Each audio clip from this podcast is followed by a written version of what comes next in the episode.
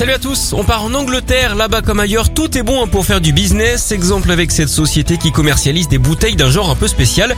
Et où elles contiennent de l'air, mais attention, pas n'importe lequel, l'air le plus pur de la côte britannique d'après elle.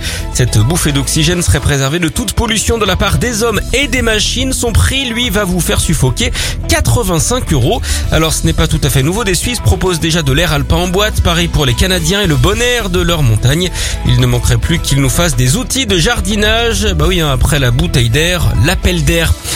Allez, on enchaîne à Monaco, où c'est la foire aux bonnes affaires en ce moment, surtout si vous cherchez une voiture. Comme tous les ans, la fourrière de la principauté fait son grand ménage de printemps.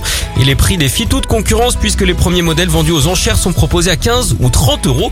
La plupart datent des années 2000. Cette année, il y a une dizaine de voitures et 24 d'euros. Alors c'est très sincère hein, comme information, même s'il y a sûrement des Ford Focus dans le lot. On vous rassure, il n'y a pas de quoi avoir de surfroid, hein, même pour ceux qui ont des Dacia sans déo. Pour les gourmands, on peut également les orienter vers les fameux Choco BM voire la fameuse Audi TT bien sûr pour les jeunes mamans.